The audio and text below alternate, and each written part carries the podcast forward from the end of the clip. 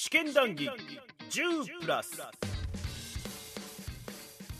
はいどうも戸川浩介でございます。試験談義10プラス今回から新シリーズということになっております、えーそれが機動警察パトレイバーを執拗に語る男たち。題して令和パトレイバー談義フューチャリングデイラボリス。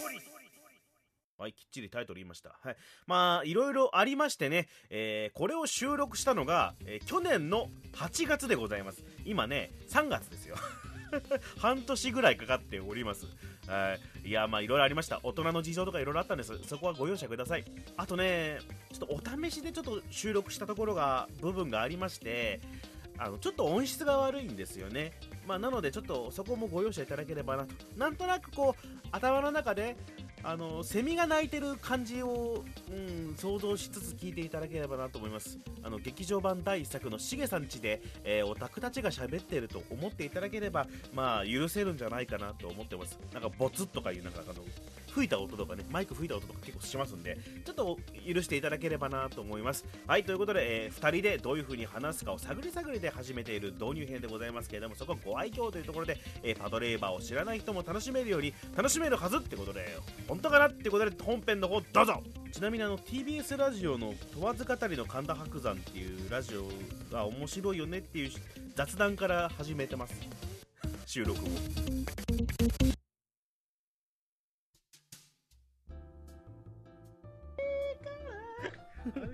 ょうど恵比寿の駅降りるんだよ。はいということで、えーまあいろんなことをねあの深く掘掘りながら喋っていこうという企画をこれからやっていこうと思うんですけども第1回目は、えー今年30周年だっけが30 周年を迎えるとうん。いう記憶になっております僕の中では。の、えー機動警察パトレーバーをえーピックアップしておしゃべりしていこうかなと思います、えーお相手は、えー僕と腐れ縁というか お世話になっております。劇団 BPO 主催のデウラ・ボリス氏でございます。どうも、よろしくお願いデウラ・ボリスです。よろしくお願いします。相変わらずよくわかんないシャツ着てますね。サマソニのアロハ。サマソニまあおおしゃれおじさんですよ。おしゃれおじさん。一応 一応おしゃれおじさんということにしときましょう。はい、おしゃれおじさん。ニューエラのなんか野球帽かぶってますけどね かぶってますけどね。後ろ縛ってますけどね。まああのまあお芝居仲間ということでね、はいこれ仲良くさせていただいておりますけれども、出浦さんはあのパトレーバー、はいはい完全にリアル世代なんですよねドン、ドンリアル、うん、と小学校4年生の時に単行本3巻ぐらいの。ああじゃああれだ俺にとってのワンピースみたいな。知らねえけど。知らねえけど。知 らなんで？ねえけど。うん知らねえけど。んだけワンピース嫌いなの？嫌いじゃないよ。読んだことないだけで。で俺も一回りぐらい違うから、うん俺が生まれたのはだからテレビ版のパトレイバーが終わった次の次の週ぐらいの。あ前の週かな？最終話の前の週ぐらいに俺おぎゃーって出てるからギリギリ最終話あの特写にか異常なしじゃなどこだっけな特写うん。特写にか期待かな？うん。テレビ版の最終話は。あの魔の山に行けぐらいで着床したんでしょ？十月10日を逆算しないでっていうね。うん。そうだね。第7話ぐらいで多分ね着床してるからね。ということでこのぐらいの感じの俺の生まれるタイミングをテレビ版の何話でっていう 話するぐらいのディープさで え話していこうとは思うんだけれども、はいはい。まあパトレーバー見たことない人向けに、うん。まあしばらくはねはいはい。ここのまあ前半ぐらいはあの見たことない人向けに喋っていこうかなと。パトレーバーの魅力をね。魅力をね、ううんんこれを見てからあの僕らの話を聞いてから一回パトレーバーを見た後にまた後半見る聞くみたいなねこともっていうねはいはい。やれればいいなと思うんですけど、まあ、ざっくり何？え？喋りゃいいのかな？パトレーバーどこから見ようからいきますか？ああそうっすね。ん。パトレーバーどこから見よう問題ありますよね。あのさまざまなメディアでさまざまなねうん。携帯でええ漫画 OVA 映画あ？まあ実写。実写も実写。まあ同時にね同時にうん漫画もアニメも始まってる、企画始まってるんで、うん。でその中で続きもんじゃないですよね。全部続きじゃなくて並行してやってるんで、まあ、なかなかこうどっから入っていいかって問題あるけどデオラさんどれから入った方がいいと思います？その初心者に向けてだったら。えっとえいきなり結論から言えばあの漫画以外見なくていいんじゃねえかっていう、まあ、漫画以外いらないよね、まあ、それはまあ多分あのほとんど共通認識だと思うんですよ。うんま漫画だけ見てれば、まあ、結城正美氏本人はあの、うん。漫画を原作だって言ってほしくないとはよく言ってるものの、うん。ちょっとなんかお話として筋が分かりやすいんですよね。そうだね。あのキャラクター性もあの細やかで分かりやすいし、うん。余計な話がないっつうかね、うん。変な怪獣と戦ったりしないし、うん。怪獣と戦うことあるけど怪獣と戦ったよね。なんかあの 幽霊がどうとか。いやあったけどあった,、ね。けどあゲーセンでデートとかね。ゲーセン脇道のそれ方が、まあ、そんなに激しくはないので、はいはいはい。漫画版が一番分かりやすい。うん。テレビアニメだとなんかアイドルとか出てくるんじゃん。なんか アイドルできたりなんか林原めぐみのなんかアナウンサーとか出てくるからちょっと面倒くさいからままあ、うん漫画版一回見てからやった方があの枝葉そうそう。だから把握しやすいかなと漫画版でとりあえず機動警察パトレーバーとはどういうものなのかっていうのを把握した上であとより気があれば、より気があれば。より気があればね。だからあの結構ねこれ喋る上で結構ネックなんだけど、うん。さんはあの漫画版至上主義なところは原理主義。ね原理主義だよね。あれを見てないものはバトれば語るなみたいな。マジで旧約しか読んでねえみたいな。新約聖書とか知らないし、まあ、ちょっとあの本当に後で語ることになるけど、うん。あのパト2への恨みとかいう話もねそうね。劇場版パトレーバー2に対するこの、憎しみとか、ね、その漫画版原理主義者から見る。全部お尻が悪いみたいな。でところとかね、うん。あるんで。まあでもだからざっくばらんにこうなんかウィキペディアの情報みたいな喋る時間も必要かなと思うんでそうだよ喋っていこうかな、うん。機動警察パトレーバー。急速なテクノ 急速ななんだっけテクノロジーの発展により。うんまああのくだりね。レイあのボーってね。うん特殊二課誕生であるみたいなね。あの太田さんのね、うん。でジュフィーンってやつね。ジョクジュフてィーンんて。んてんて。んあどう？二人で急に言い出すオープニングがどっちも違ったっていうね。俺二頭優子だった。俺コンディショングリー派だから。あ一番コンディショングリーがパトレーバーっぽいと俺思ってるから。夢は君の武器のはずだよ。いいからあの初心者向けにあの喋ってきたの最初。最初ぐらいはね。最初最初最初ぐらい。イントロダクション。いついつものあの居酒屋の感じはダメなんだよダメだよね。きっとねきっとダメなんだよ。うんまだヘッドギアっていうねチームがまあいろいろありまして、まあ、その話は後でするとして、えーヘッドジヘッドギアというチーム原作の近未来の東京を舞台にした SF アニメだと。ね、えー、1988年に企画スタート、うん。1988年。80年もっと前じゃない？あ企画スタートは多分もうちょっと前。画多分これあの今書いてるのはあのー漫画版のスタート。そうだっけ？うん。はいはいはい。ごめんごめん。で、えーまあ、パトレーバーの特色なんかまた後でまとまとめますけどもさっき言った通り、メディアミックス展開が、まあ、同時に始められたあの、まあ、初めての作品なんじゃないかって言われてはいますけどね、うん。だ漫画版とアニメ版が同時進行みたいな、あそう考えるとまあまあね。うつろぎ道場とかってあじゃそこ。なんか他にあるでしょ？ゲッターロボとかさ。デビルマンとかあるでしょ？まあまあまあそういうのもあったけどまあまあそれがあのいろんなお金がちゃんと絡みつつ、はい。えーいろんな会社を交えてできたまあまあまあバブルでできたことなんじゃないかなと思うんですけどね。オリジナルビデオアニメとかの時代ですよねオリジナルビデオアニメって今全然わかんないでしょ多分さ。OVA ね配信があるわけで、うん。ね、ビデオビデオですからね。そうだね。今配信でそのテレビやってなくてもあのネットフリックス見れます Hulu で見れますみたいなのあるけど当時はやっぱテレビが全盛ですから、うん。ビデオだけで出るっていうのもなかなか、まあ、バブルですよね。ね。そうれにお金が出るっていうのがなかなかうんもう若いなまあすごいなと思うんですよね。うんまあでも現在もまあちょこちょこ新しい企画とかうん。ね、あるぐらいのな長くて、まあ、根強い人気があるシリーズで今日もツイッターで結城正美氏が、はいはい。今日ですよ。今日の朝なんかこう8月28日ね。そう8月28日なんだけど今日よ。今日にあのなんかこう、まん、なんで漫画があの時始められたかみたいなことをツイッターでつぶやいえてましたね。嘘。見てないわ。そう今日の朝だからえね、ー。ファンファンから言わなんか言われた質問に対して、うん。いやあの時あの編集者のあのサンデーの編集者の方が、はいはい。編集長さんがすごい寛大な人で、うん。もう企画をちょっと読んだだけでもいいよって言ってくれたみたいへー。なそんな話をしてましたね。だからまあみんなが結構追っかけてるし、うん。今でもファンクラブが動いてるとかね、うん。この間なんかあのファンクラブ配信イベントとか言ったけどファンクラブの年会費が高いこと高いことあのみんなずいぶんパトレーバーファンもずいぶん高齢化がね。そうみんな金持ってから、みんな課長クラスになってるまマジでみんな管理職になってるから。一人ぐらい絶対ね企画の中の課長いるっていう。俺らはどうなんだ？あーごめんなさい。このタバコ臭い部屋で喋ってて。ストーリー一応言いましょうか。お願いします。まあ、見たことない人向けにね、うん。えー1988年に発表されましたけどもえ作品内の舞台はですね、えーその10年後の1998年が舞台になってるわけですよ、うん。まあ、えー、分かりづらいですね今の今言うと。ね。88年に発表されたけど、舞台が10年後のうん。98年だとうん。いう舞台でやっております、まあ、当時から見てまあすごい近未来の話であるとね、うん。でまあ、ほとんど当時の東京とは生活様式等変わりないですが、えーハイパーテクノロジーの急速な発展により。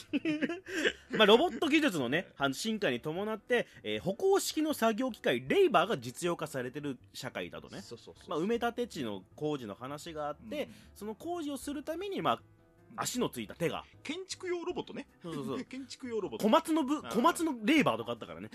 あのあね。あのむしろそっちの方が熱かったっていう。確かにね、うんうんまあ、ざっくりとそんな感じで、うん。まあ、あと東京湾の埋め立て地が舞台なんですよね、まあ、今今でいうお台場です。うん。当時はお台場なんかまだ一応なかったからね、うん。一応はまあ作ってはいたけど。でその東京湾の埋め立てと堤防ね堤防を作るバビロンプロジェクトのためにさっき言った作業用レイバーが、えーフル稼働してましたと、うん。で日本中のレイバーは、えー大半がこの埋め立て地で作業に当たってましたけども、まあ、そこではねレイバーの、まあ、普通に事故もあありつつ、まあ、レイバーの暴走事故とかもあったりしつつ、まあ、レイバーを乗って喧嘩するみたいなそういう話もあってそれを抑えるために警察の機動部隊の中に、えーレイバーを使用する、まあ、部隊があったとそういう酔っか払い運転のねだったら止められるけど酔っ払いレーバーっていうのはなかなか止められませんっていうところからのあのね。ね。まあ、まあ白バイとほとんど同じですよね。まあ、あのものすごいスピードで走る車と、えーまあ、バイクがあったらそれ以上速く走る警察の機械ないとダメっていうとこも同じでね。ちょ超かっけえ NSX のパトカーみたいな。でこの間スカイラインのパトカーがあって。いいやこの話。はうんまあねそのまあまあその警視庁は、えー警備部内警備部内ね。まあこれはもう調べてください、えー特殊機動部隊にレイバーを導入しまあこれがね特化車両2課中隊通称特殊2課を設立しました。でこれが、えーパトレイバーパトロールレイバー通称パトレイバーの誕生であるってやつね。違うってコンディショングリーンが絶対いいんだって二藤優子ですって未来ガラバーがちょっとい行くとか言うからさ、まあ田中康平ですごいんだけど確かにあの2番のさあの何変わらないで悲しい大人にっていうせあの歌詞をさうん真に受けたらなんか悲しね大人にならない大人にならない大人になるもんかって言ったらね悲しい大人になっちゃったっていうね。あそういう内海かしみたいになっちゃうからねねで物語は、えー、とその特殊二課がね、えーまあもともと舞台があったわけですよ、バトレあーレイバー使っていろんな取り締まりをしてたんだけど、それがまあ、えーレイバー犯罪が増えたもんでその部隊を増やそうということで第二小隊ができると、まあ、第一小隊の次に第二小隊ができると、その第二小隊を設立するときに、まあ、新しい人員を雇おうみたいなところから大体スタートですね、でまあ主人公たちは、まあ、だその第二小隊新施設の第二小隊の、えー部隊の人たちが、まあ、主役であると、うん。で新しい新型のレイバー通称、まあ、AV98 式、うん。通称通称イングラムかが導入しますというところが、まあ、物語のスタートで、まあ、どうなっていくかなみたいな感じでね,、ま、漫画版信者としてはあの98式 AV って言ってほしいけどね。98式 AV イングラムですからね。うん。なんだっけ？ななんたらビーグルでしょあアドバンストビーグル。アドバンストビーグル。だから当時はね、まあ、Windows98 なんかまあね存在もなかったから、PC98 全盛期だから。ドス V って何みたいな。とこだからね。うん。まあそこまでは記号の設定かなとは思いますよ。うん。大丈夫？間違ってないかな？えーとたまあ随所随所あれだけど大丈夫じゃない？まあなんとなくこの前情報があれば漫画をパッと見てもまあ、あじゃあアニメ見てもとそういりあえずうそういう感かるかな？あっていう青春物語。そうね、うん。その第二小隊に入ってくる人たちっていうのは基本的にはもうすごい若い人なんですよね、うん。あれ新卒なのかな？新卒ってか。あえーと紳士さんはもう26、7とかね。26して、まあ、中途採用だよね、うん。まあだから警察に入っ入りたての卵ってことなのかなあれって。そうだね。太田さんはあれでしょ？駐在所勤務でしょ？駐在なんか交番勤務だったのかなと思うけどね、まあ、選抜試験が行われてあの6人があそこに集められうんた、まあ当時5人か、まあ、埋め立て地のね、あうん。のすごい僻地のところで、えーまあ、勤務を開始するみたいな、まあ、警備部だからね、当然、その埋め立て地にめちゃくちゃ、ね。あの駐在することになって、うん。まあ、ご飯がねえだろ、食い物がねえだろみたいな話もちょっと面白かったりするんだけどね、ね。近くにあの飯屋がねえから、うん。中華料理屋の上海亭でしかあの飯が食えないっていう。あの唯一の食料インフラが あの全部上海亭に委ねられてる。そ そこを閉ざされた場合っていうお話だとかね、うん。上海亭と喧嘩する話とかね、うん。あの出前が来ねえっていう話とか、まあ、ああいうのが押し守のね、ねあのあの細やかな生活感をうんジョークにするところは押し守のいいとこだったんだけどねアカデミックに話が進むと彼はちょっとね。うん。あちょちょまあの ままだまだちょっとさまだ酒も入ってないそうそうそうね。あの、うん話が済んだら俺ら酒入れる予定だから、おしおしいさんの話はまた後ほどということで。まあ、パトレーバーの他のアニメとは画期的だった他のとこ他のアニメとは全然違うところといえば、うん。まあ、何かな、まあ、刑事ものをちょっとアニメ入れたことかなっていうことはあるんだろうと思うんですよね。そうね。まあ、当時なかったんじゃないですか。だ取り締まる側っつうかさてか体制側に主人公がつくっていうのもあんまりないんじゃないかな。宇宙防衛隊とかまたちょっと違うじゃないですか。独立グレン隊としてまああったけど、完全に組織の中に組み込まれてるわけじゃないですか。警備部の特殊化ってまあ普通にねあるものっていうか機動隊ですからねそう言ってみれば。だねあまあ亮さん？亮さん。あ 確かにまあ巡査部長ですからね。熊上さんと同じ。で 太田さんがビシって敬礼しちゃうからねでその刑事物でもまあ刑事物とかも当然ドラマもあったけども、うん。その中でもまあ、まあ、当時まだまだあのねデカが星追ってた時代ですよ。まあね。それをまあ普通にあの、け本当に警察で使ってるようなまあ隠語とかもね、うん。あのまあそれこれ見よがしに使ったりとかしつつうん。なんかリアリティを追求しながらなんかうん。まあロボットを出していくみたいな話とかね、そうだね。まあまあリアリティてかもの SF にリアリティをどんだけつぎつぎ込めるかみたいなあうんうんそのチャレンジは本当にあったのでうんそれを見るとあの一番新しいっていうかさあのうんミニパトうんミニパトを見るとその努力をねその当時の努力を見れるよねなんでハイパーテクノロジーの急速な発展があのレイバーというあのロボットの進化を促したのか全く理由がわからんっていう自分で言っちゃってるから柴さんがまあだって二足歩行でねえあれ足キャタピラーだったらまだねあれだけど理屈が通るけど二足歩行だしね。まあかっこいいからね、まあかっこいいからね、うん。あとねよく考えてみたら俺あのまあむバイトやってた頃ってさ、うん。あのフォークリフトがぐるぐる走ってる倉庫内で仕事してたけどフォークリフトで荷物を運ぶぐらいの規模感で言うなら、うん。あの足を踏ん張れるっていうことを考えればカウンターウェイトはいらないんですよ。あーあーなるほどね。だからまあ細やかなその埋め立て地で作業する分においては足のついたレーバーってまあいいかなとは思うこともあるけどね。そそれでも4足だよね。まあいいや。うんそうだね。バランス考えたらね。うん多分、うん、クラブマンハイレッグが一番理にかなかっこいいからね。かっかっこいいしね。うんまあということで、まあ、まあ、リアリティを追求するということに関しては、まあ、ここスタートだったんじゃないかなと思うんですよ。ガンダムとかってある程度、もうワンダーの部分が強かったじゃないですか。ね。できるだけあの、そばに、あの、がいるロボット、SF みたいなところから考えて、その、例えばね、あれだよ。レイバーってロボットだけど、中にちゃんと OS が入ってるとかね。まあ。オペレーティングシステムがあって、ソフトがあって、ハードがあって、で、整備が、整備部がめちゃくちゃいるじゃない。うん。ガンダムなんてすげえおざなりだったでしょ整備に関しては。まあストーンアジさんとか頑張ったけどね、うん頑張ったけどね。死んじゃったけどね。あんな人数で済むわけねえっていう。うだって特殊2課なんてねあのレイバー2個か、まあ、4つか。基本的に4つで、まあ、予備が1個ずつあって、ん。それだけでもあんなね2 3 0人いた？整備部なんか確か人数どっかにあったと思うけど、まあ設定あると思うんですけどね。結構いるはず。だから整備をする人たちがめちゃくちゃいるわけですよ、うん。その人たちが寝ずにやってギリギリ間に合うっていうとこですから。なかなかね人件費考えるとなかなかだよね。まあ金食い虫って言われてるからね、うん。うんよく言われてたから、うん。まあまあそんな感じでね結構耳っちい話が多いんですよ、あそうだね、うん。まあど土着というかなんていうかあの土の匂いがするというか、まあ、全部そろばん感情の話もそうだし実際その機械としてね。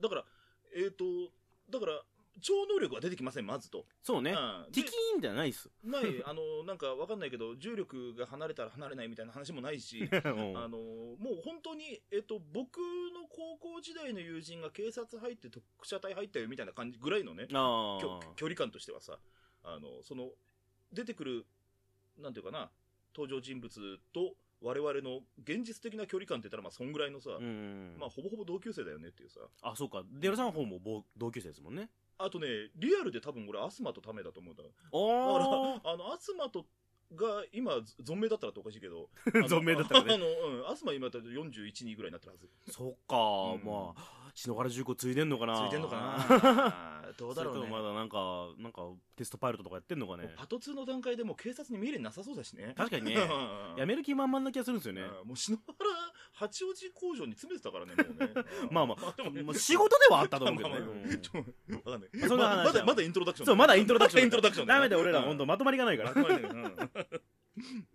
あ そんな感じでだからまあまあねえっ、と埋め立て地、うん。東京でまあ人口が増えた以上は埋め立て地があるだろうという10年後の未来に想定して、うん。えそうなるとまあ作業用機械がめちゃくちゃ復旧するだろうと、うん。であとまあ狭さとか、うん。そのに東京の狭さとか考えると、まあ、二足歩歩行ロボットがいてもおかしくないだろうという地盤のもとその上でそのレーバーを使用した犯罪が増える増えるだろうという、さらにその上にあのパトロールレーバーが生まれるだろう、警察部内に。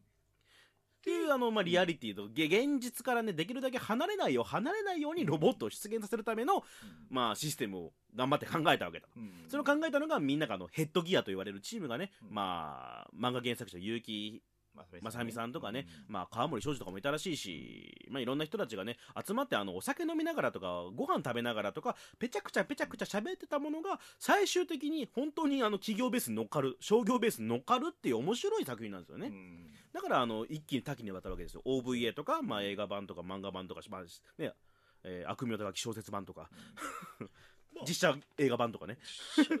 なんかね、本当に、これだけさ、わかんないけど、パトレーバー語るって言ってさ、うん。来てさ、あの、すいません、実写版見てません。見てません。先にちょっと告っときますけど。あの実写版見ないと僕ら決めたんで。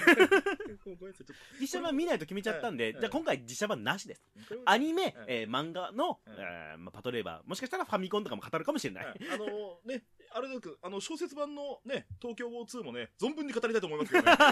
それはもうあの教えの文句ってことでね、皆さんが疲れた頃に。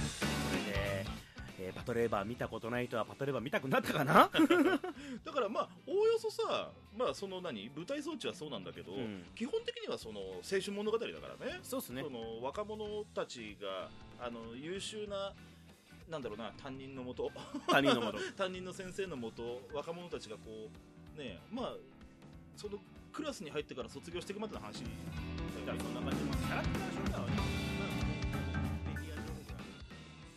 はい、ということで聞いていただきました。令和パトレーバー談義、その第1回目でございました。はい。まあね、僕も出浦ボリス氏もね、パトレーバーのことを喋りたい喋りたいっつって始まった企画でございますから、相当にかかり気味でございますけれども、まああの二人ともね、体力あるんです、ある意味ね。うん。まだまだガンガン加速していくし、どんどん濃くなっていきますんでね、楽しみにしてくださいね。とりあえず、こっから1回か2回は、パトレーバー知らない人でも楽しめるような、えー設定とか、えーキャラクター紹介とかの方に時間を費やしますけれども、こっからどんどん濃くなっていくんで、もし可能であれば、今からあの漫画版とかを読んでいただけるといいかなと思います。今ネットとかで見れるのかな？うん。まあ、ちょっと見ていただけると嬉しいなと思います。はい。とんでもないステージに行っちゃうんで、そこはもうね、パトレーバーを知ってる人も知らない人もある意味逆に楽しめるんじゃないか。こいつら何言ってんだかんでね、楽しんでいただけるかなと思います。えーあとちょっと追加しておきますと、えっと、本編内でね、あの、最後の方にあの、小説の東京を語るって言ってましたけど、あの、力尽きてほとんど喋っておりません。ほんのちょろっとしか触れてますんで、あの、東京ファンの人はちょっとご了承くださいというか、いるのか？うん。あとまあ、いろいろとね、この先あの、文句言ってるように聞こえるかもしれませんが、あくまで二人は愛を語っているんです。愛を語ってるんですね。さあ、長い長い語り合いが始まりましたということでね、小刻みにどんどんお出ししていきます。あの、濃すぎるんでね、味、味が濃すぎるんで、小出しにしていきますんで、まあ、あの、ゆっくり聞いていただければなと思っておりますので、よろしくお願いします。これからね。はい、ということで、戸川康介でした。また次